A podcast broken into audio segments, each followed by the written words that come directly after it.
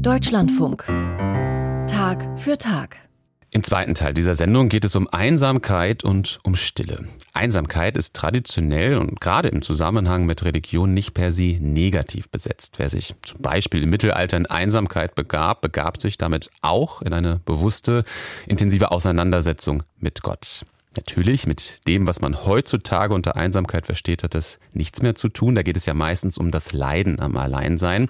Und offenbar ist dieses Leiden ein wachsendes Problem. Nicht nur, aber eben besonders in größeren Städten. Und diese Einsamkeit bleibt ein Leiden, das auch über den Tod hinausreichen kann. Dann nämlich, wenn aus einer Bestattung keine Trauerfeier, sondern eine behördlich angeordnete Notwendigkeit wird. Die Zahl solcher Bestattungen steigt und deswegen gibt es immer mehr Menschen und Initiativen, die den einsamen Toten ein Gedenken organisieren, zum Beispiel in Berlin. Aus meinem Beruf her, ich bin gerichtlich bestellte Betreuerin und da war gerade wieder so eine Situation, dass jemand starb, ohne dass irgendwer was zu ihm sagen konnte oder die Beerdigung organisiert hat. Und das ist so ein Punkt, der mich auch im Nachhinein noch ziemlich beschäftigt, weil das kann es einfach nicht sein. Also ich mache es oft so, dass ich einfach mal bei Leuten klingel, zu Besuch komme, mal anrufe und höre, wie es geht. Oder auch spontan mal eine Unternehmung vorschlag. Ich glaube, es sind teilweise soziale Schwierigkeiten, die die Menschen einsam machen, weil viele Leute das dann nicht verstehen können und sich dann abwenden. Ich glaube auch, dass manche Menschen einsam sein wollen. Und ich glaube, die Menschen können dann nicht mehr aufeinander zugehen. Irgendwann, wenn Streitigkeiten entstanden sind drei Besucher einer Gedenkfeier. Sie war Menschen gewidmet, die in den vergangenen zwölf Monaten einsam verstorben sind, und zwar in Steglitz-Zehlendorf. Der Berliner Bezirk hat 307.000 Einwohner. In der evangelischen Dreifaltigkeitskirche, die die Gedenkfeier ausrichtete, brannten 263 Kerzen, eine für jeden Verstorbenen, egal ob konfessionslos christlich oder aus einer anderen Religion. Während der Gedenkfeier wurden ihre Namen verlesen. Heidrun Mir-Heger ist seit fast 20 Jahren Pfarrerin in Steglitz-Zehlendorf. Ja, ich habe ja als Pfarrerin häufig Bestattungen und manchmal stehe ich wirklich alleine an einem Grab. Es tut weh. Also es ist schwer. Es ist wirklich ein schwerer Gang. Aber ich bin dann doch froh, dass wenigstens ich da bin als Pfarrerin. Das ist auch dann eine sehr berührende Gemeinschaft auf dem Friedhof, weil das für die Friedhofsmitarbeiter, für die ist es auch schwer und dann kann man das gemeinsam tragen.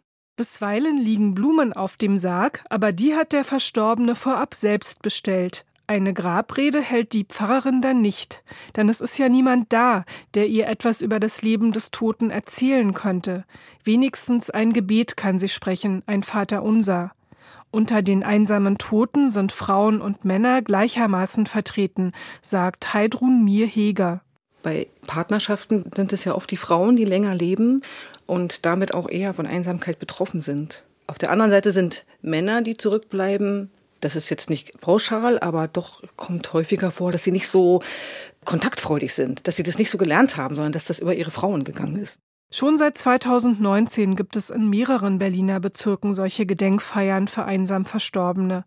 Die Listen mit den Namen der Toten werden anhand der Daten des Gesundheitsamtes zusammengestellt.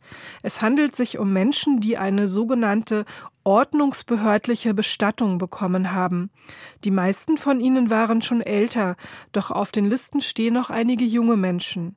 Christian Schulze leitet das Gesundheitsamt von Steglitz-Zehlendorf. Das klingt erstmal sehr technokratisch, eine ordnungsbehördliche Bestattung.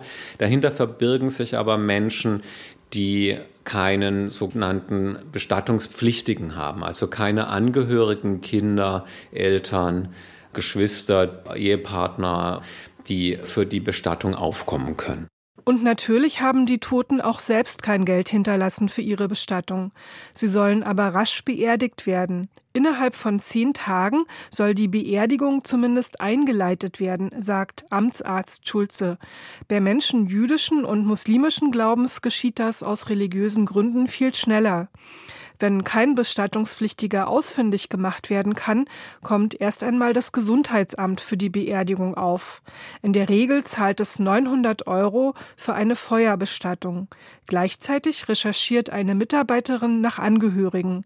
Dafür kann sie auf die Daten des Einwohnermeldeamtes zurückgreifen. Sie hat viel zu tun, beschäftigt sich immer mit etwa 200 Fällen gleichzeitig. Findet sie bestattungspflichtige Verwandte, sprechen ihnen Amtsarzt Schulze und seine Kolleginnen zunächst einmal ihr Beileid aus. Und dann fordert das Amt die Kosten für die Bestattung zurück. Christian Schulze es kommt dann auch tatsächlich vor, dass Angehörige sagen, wir wollen die Bestattungskosten übernehmen, weil er war ja immerhin ein Mitglied unserer Familie. Und es gibt auch Menschen, die sagen, nein, wir hatten guten Grund, warum wir den Kontakt abgebrochen haben, warum die Person alleine oder in Einsamkeit gelebt hat oder eben keinen Kontakt mehr zu uns hatte und dann auch die Bestattungskosten ablehnen. Wenn die Verwandten über finanzielle Mittel verfügen, ist es möglich, das Geld einzufordern, oft auch dann, wenn sie im Ausland leben. Sabine Hafener leitet das Diakonische Werk in Steglitz-Zielendorf. Dazu gehören auch jene soziale Einrichtungen, in die viele einsame Menschen kommen. Deshalb haben Hafener und ihre Kolleginnen die Gedenkfeier für einsam Verstorbene mitorganisiert. Sie sagt, Einmal gibt es vom Gesundheitsamt die Definition derer, die ordnungsbehördlich bestattet worden sind. Wir fassen den Begriff viel weiter, nämlich Menschen, die alleine waren, die niemanden hatten, der vielleicht im Moment des Todes im Sterbeprozess bei ihnen war oder auch keine Menschen hatten, die davon wussten, dass sie versterben, dass sie alleine sind. Sabine Hafener und die Pfarrerin Heidrun Mir-Heger wollen die Gedenkfeier weiterhin einmal pro Jahr ausrichten. Ebenso wichtig finden sie es, sich um die Einsamen zu kümmern, solange sie noch leben. Doch das ist gar nicht so einfach.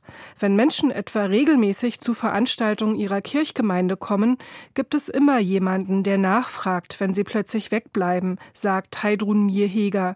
Doch der Kontakt könne verloren gehen, wenn jemand ins Seniorenheim oder an einen anderen Ort zieht. Sabine Hafner wir haben ja den Pflegestützpunkt zum Beispiel bei uns als Projekt und äh, man kann sich sicherlich dort melden und sagen, wir haben hier jemanden, der über 60 ist und wir haben das Gefühl, da ist jemand, der Unterstützung benötigt. Dann kann man im Gespräch versuchen, dahin zu arbeiten, dass die Person mal besucht wird.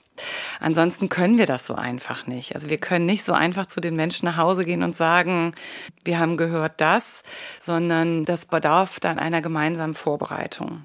Wie einsame Menschen bestattet werden, dafür gibt es in den Bundesländern unterschiedliche Regelungen. Und es gibt auch viele Ideen, wie das würdevoll geschehen kann.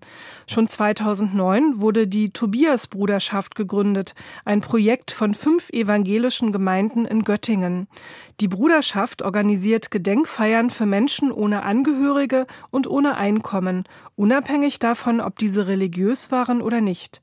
Viermal im Jahr schaltet die Tobias-Bruderschaft Traueranzeigen in der Lokalzeitung und organisiert einen Abschiedsgottesdienst. Dabei werden die Namen der Toten verlesen und die Kirchenglocken läuten. Ein Museum in Kassel widmet sich der Sepulkralkultur. Dieses Fachwort steht für alles, was mit Tod und Friedhof zusammenhängt. Der Kunsthistoriker Dirk Pörschmann leitet das Museum. Es beginnt gerade ein Bewusstsein dafür zu erwachen, weil de facto ja die Ordnungsamtsbeisetzungen vor allen Dingen in den sehr großen Städten massiv zunehmen von Jahr zu Jahr und das natürlich deutlich macht, dass wir in einer Gesellschaft leben, ja, die immer mehr auf Vereinzelung setzt auch das Museum für Sepulkralkultur hat unlängst zum ersten Mal zu einer Gedenkveranstaltung für einsam Verstorbene eingeladen. Gedacht wurde 60 Tote aus Kassel, vom Säugling bis zum Greis. Die Mitarbeiter des Museums wollen dazu beitragen, dass Menschen nicht einfach so aus unserer Mitte verschwinden, sagt Dirk Pörschmann. Er erzählt, dass die Veranstaltung auf reges Interesse gestoßen sei. Also es gab Menschen, die wirkten auch persönlich betroffen, also die vielleicht auch wirklich dahin gekommen sind, weil sie damit gerechnet haben, dass ein eher bekannter Name da auch vorgelesen wird. Es war eine sehr, ja, andächtige, ja, schöne Stimmung, also im Sinne von Gemeinschaft. Wir haben uns da im Kreis versammelt. Wir haben in der Anzahl derer, die verstorben sind, eine Spirale aus Kerzen gelegt. Die war im Zentrum, ja, und die Menschen saßen oder wir alle saßen drumherum. Die einsamen Toten, das sind oftmals Obdachlose. Das sind Migranten, die hier keine Wurzeln geschlagen haben. Es sind alte Menschen und auch ganz junge, die während der Pandemie den Anschluss an ihre Freunde verloren und Trost in Drogen gesucht haben. Manche haben vielleicht noch verzweifelt Kontakt gesucht, andere haben sich resigniert zurückgezogen.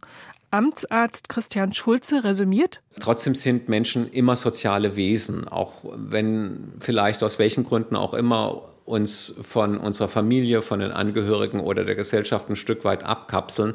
Aber das hat ja dann auch Gründe. Und ich finde es einfach unfassbar wichtig und tröstlich vielleicht auch für diejenigen, die gestorben sind, dass es nochmal einen Moment gibt, wo ihrer jemand gedenkt und sagt, du hast ein wertvolles Leben geführt.